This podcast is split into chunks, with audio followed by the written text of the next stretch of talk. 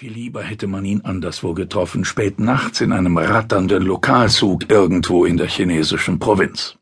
Am Rande eines Industriegebiets im Schatten der qualmenden Schlote, vor einem heruntergekommenen Mietshaus, von dessen Wänden der Putz blättert.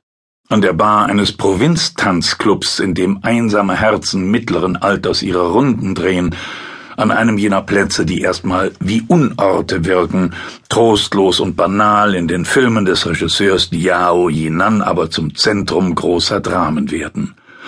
Und je länger die Kamera auf diese Orte schaut, desto schöner werden sie in ihrer Schmucklosigkeit und Melancholie. Diao Yinan, 46, hat als Treffpunkt ein Café in einer Luxus-Shopping Mall in Peking vorgeschlagen alles sehr glänzend, schick und New Beijing. Der erste Eindruck von ihm ein wenig geheimnisvoll. Die Kleidung leger, aber elegant, exakt, vom Stil eher japanisch. Er erscheint mit einer schwarzen Sonnenbrille, die er das ganze Gespräch nicht absetzen wird. Es wird daher nicht möglich sein, mit abschließender Sicherheit zu verifizieren, ob er den Titel Schönstes Genie des Jahrgangs 1987 der Zentralen Dramaakademie den ihm einst die Mitschüler verliehen, zu Recht erhalten hat.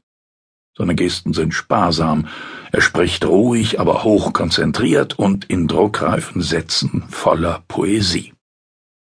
Yao Yinan hat mit seinem neuesten Film Black Coal, Thin Ice, einem Film noir, der im kargen Nordosten Chinas spielt und nächste Woche in Deutschland anlaufen wird, den Goldenen Bären in Berlin gewonnen. Vorher sagt er, haben mich ja nur wenige gekannt. Auch dieser Film kreist um einen Schauplatz, der auf den ersten Blick ganz unort ist. Eine Wäscherei an der Straßenecke, wie es Abertausende in China gibt, unscheinbar und so vertraut, dass man glaubt, den Geruch gestärkter Wäsche in der Nase zu haben, sobald die Tür aufgeht. Sie ist das Reich der jungen Wäschereibesitzerin Wu, gespielt von der taiwanesischen Schauspielerin Kwai Lun Mai, die durchscheinend wirkt wie eine Traumerscheinung. Oder eine Frau, die ein dunkles Geheimnis birgt.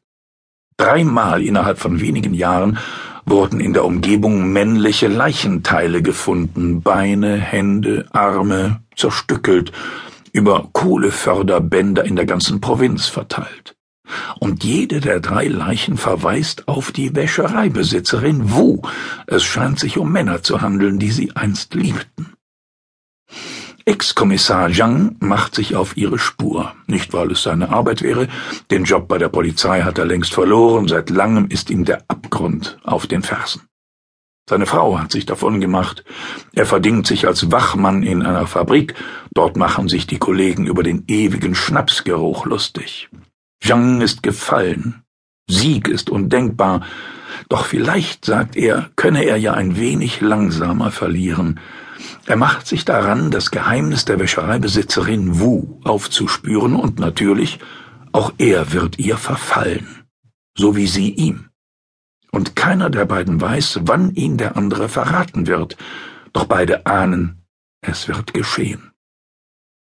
Und so taumeln sie durch die nordöstliche Stadt Harbin, die in China auch kleines Moskau genannt wird über nächtliche Schlittschuhbahnen und Karussells durch trostlose Hinterhöfe und verschneite Bahnüberführungen. Wenn Diao über Harbin erzählt, taut er auf, beginnt er zu schwärmen. Im Winter ist es dort ganz dunkel und kalt. Es gibt viel kärgliches Neonlicht, unter jedem Gebäude leuchtet es warm und geheimnisvoll. Dieses Licht treibt dich dazu, die Stadt zu entdecken. Sie fühlt sich an wie eine Frau. Nachts zeigt sie dir ein ganz anderes Gesicht als am Tag. Du willst dir einfach eine Geschichte dazu vorstellen. Da sind der saubere weiße und der graue schmutzige Schnee, die Texturen, die die Kamera liebt, da sind die desolaten alten Räume, die die Spuren der Jahrzehnte in sich aufgenommen haben, die Zeit in sich einschließen. Wann immer Diao ein Drehbuch schreiben will, reist er in eine Stadt, die ihn inspiriert. Er lässt sich von ihr aufsaugen, verliert sich in ihr, lässt sich treiben, bis sie ihm ihre Geschichte erzählt. Ich schreibe Szenen für meine Lieblingsorte. Ich lasse die Geschichte dort ganz instinktiv geschehen. Es ist das, was ihn am Filmemachen am meisten interessiert.